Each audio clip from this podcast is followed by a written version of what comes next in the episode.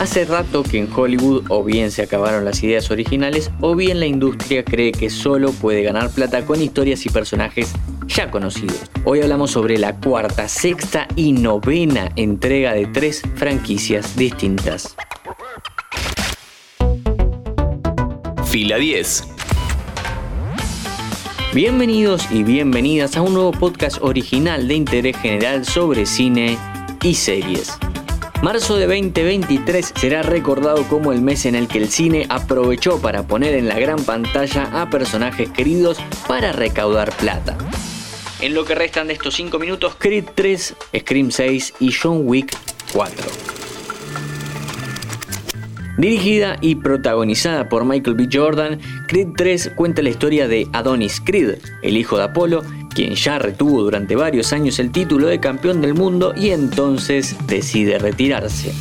Pero esto es una película de boxeo que se llama Creed y van 15 minutos, así que mucho no va a durar retirado el campeón. Resulta que al bueno de Adonis se le presenta un día un amigo de la infancia diciéndole que quiere cumplir su sueño de ser boxeador profesional.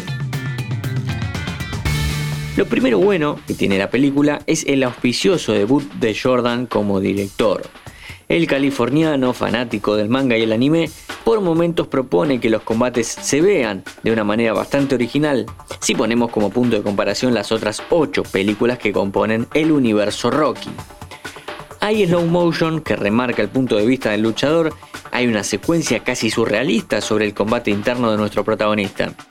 Lamentablemente son momentitos en la película, quizás se podía haber animado a usarlos un poquito más a estos recursos. Lo otro bueno es Jonathan Mayors como antagonista, porque los antagonistas en la saga Rocky son clave. Apolo, Clever Lang e Iván Drago componen el top 3 en el orden que quieras de obstáculos que debe superar el protagonista para ser campeón. En esta entrega aparece un Jonathan Mayors imponente, cercano en el concepto al Clever Lang de Mr. T, un animal enjaulado que parece que en cualquier momento va a romper al protagonista. Yendo a lo no tan bueno, faltó Rocky. Sin Estalón algo falla. Te extrañé, Sylvester.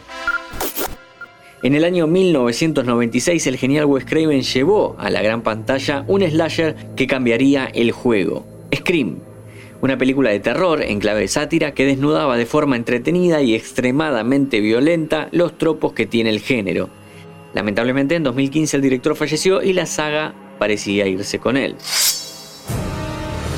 Sin embargo, en 2022 aparecieron Matt Bettinelli Golpin y Tyler Gillent para dirigir Scream 5, una recuela, es decir, una secuela que usa los personajes históricos para abrirle camino a nuevos protagonistas.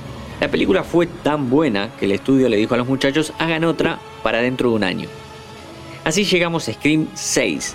A pesar del contexto, porque un año para guionar y filmar no es tan buena idea, esta secuela recuela es espectacular.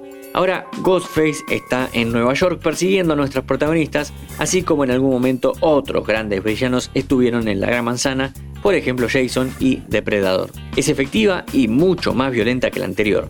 Scream 5 pareció más un homenaje y esta es la película que verdaderamente querían hacer los directores. La última de este episodio, John Wick 4. El director Chad Stahelski entre 2014 y 2023 hizo las cuatro mejores películas de acción del siglo XXI. La premisa es sencilla. John es un sicario retirado, acaba de quedar viudo, cuando unos matones se meten con él su auto y su perro. El duelo sumado a la desazón de no poder tener un futuro tranquilo hace que vuelva al ruedo y mate a todo lo que se cruce de las maneras más creativas posibles. A medida que la saga fue avanzando, el director fue creando un universo de sicarios del underground cada vez más complejo, grande y estéticamente hermoso. Además, en tiempos donde el cine de acción usa demasiados cortes en edición para disimular carencias a la hora de filmar o de coreografiar, el director hace todas coreografías con planos súper abiertos y largos que te permiten disfrutar mucho más de la acción. Por supuesto, esto tiene que ver también con que el protagonista es Keanu Reeves y que él mayormente no usa dobles. Mi nombre es Matías Daneri y te espero en un próximo episodio. Este episodio fue una producción de Interés General Podcast.